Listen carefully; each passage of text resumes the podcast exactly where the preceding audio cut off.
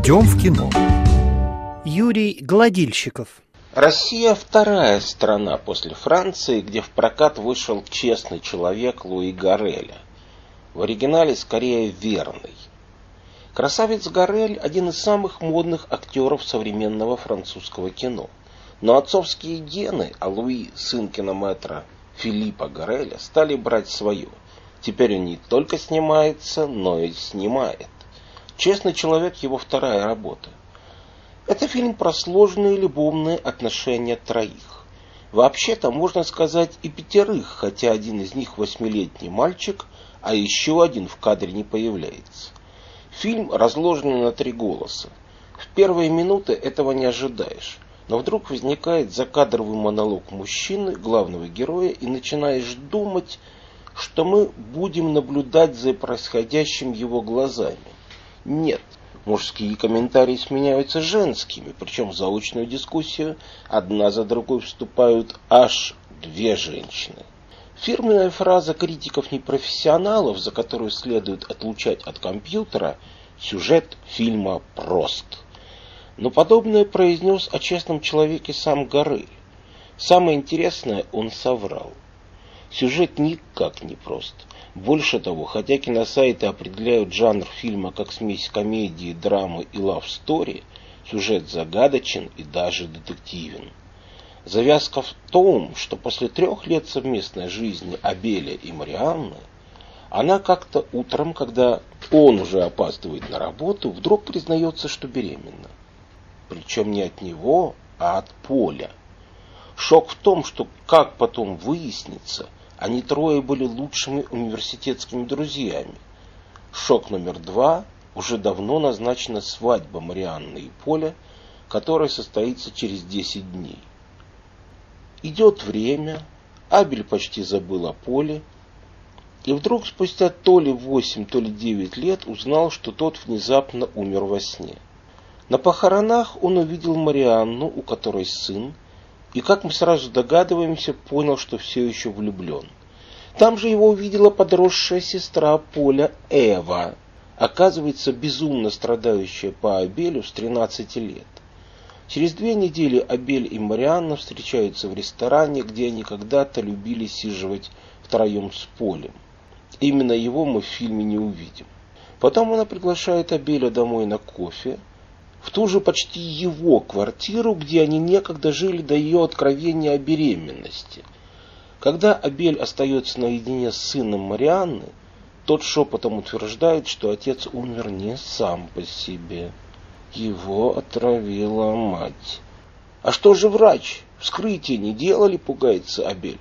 Так мать с врачом спала, заявляет сын.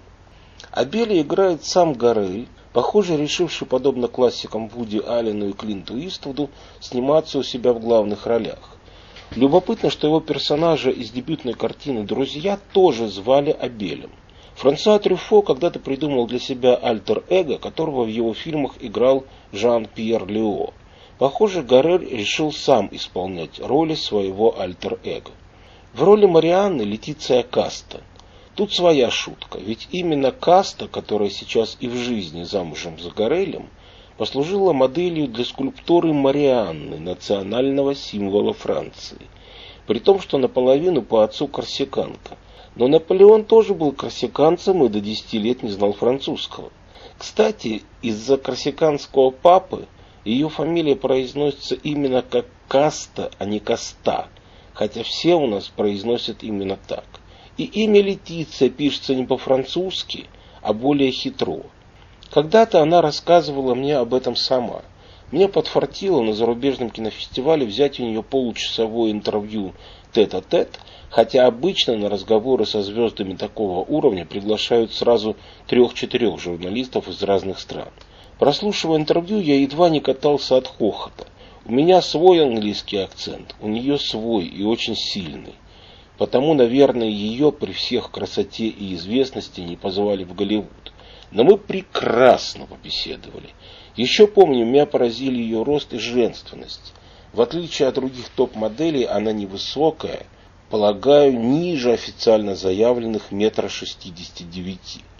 В роли третьей участницы событий, влюбленной в Абеля Эвы, не менее примечательная персона, 19-летняя дочь Джонни Деппа и Ванессы Паради, Лили Роуз Депп, удивительно похожая разом на маму и папу. За работу в «Честном человеке» она номинирована на главную французскую кинопремию «Сезар» как самая многообещающая актриса. Церемония награждения пройдет ровно через неделю, 22 февраля. У Лили Роуз уже вторая подобная номинация, она модная актриса и модель, на ее блог подписаны три с гаком миллиона человек. Фильм снят в темно-серых тонах, но это тот стильный темно-серый, который не черно-белый, а по сути цветной. В каждом кадре в отдельных деталях пробивается цвет. Первые солнечные лучи возникают на экране, и это не случайно, лишь в финале. Но окрас кадра, который покажется кому-то мрачноватым, не означает, что фильм тяжелый. Напротив, он легкий, воздушный, в нем масса забавных ситуаций и деталей. Вероятно, темно-серый просто нравится Горелю. Но загадки и детективные вопросы по ходу просмотра лишь накапливаются.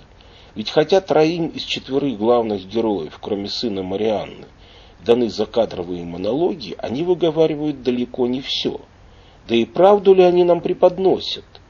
Горель сказал, что стремился сделать картину, в которой эмоции и мысли персонажей остаются для зрителя тайной. Так Абель находит доктора, который якобы скрыл истинные причины смерти Поля, поскольку спал с Марианной.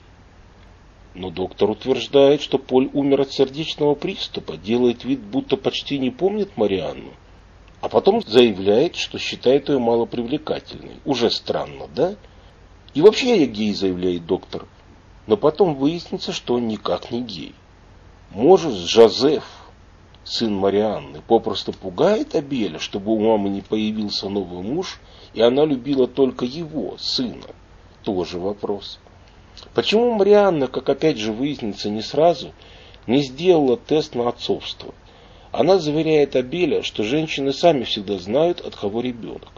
А потом признается, что, любя обоих, просто подкинула монетку. Орел или решка, Поль или Абель.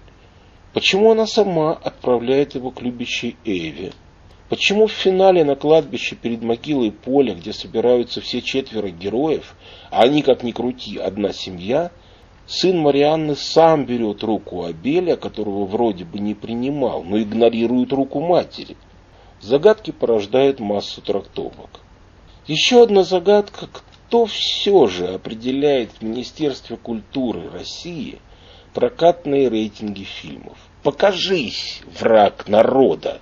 Я бы за подобное приговаривал к пожизненному. Чем честный человек заслужил прокатный рейтинг 18+, то бишь лица до 18 не допускаются – в Пуританской Америке подобный рейтинг присуждают раз в пять лет, и он считается убийственным для фильма. А в «Честном человеке» что? Есть секс или обнаженка? Или мат-перемат с насилием? Или хотя бы пропаганда ненавистной нашей Госдуме политкорректности? В нем куда меньше опасного для молодежи, чем в фильме классика Петра Тодоровского «Ретро втроем» 1997 года – с Еленой Яковлевой, Евгением Сидихиным и Сергеем Маковецким. В фильме тоже вполне невинном. И его первооснове немой феминистской революционной картине «Третья Мещанская», она же «Любовь втроем», снятый в 1927 году другим советским классиком Абрамом Роумом с великим Николаем Баталовым в главной роли. Тем более, что никакой любви втроем у Гореля нет. Юрий Гладильщиков специально для РФИ Москва.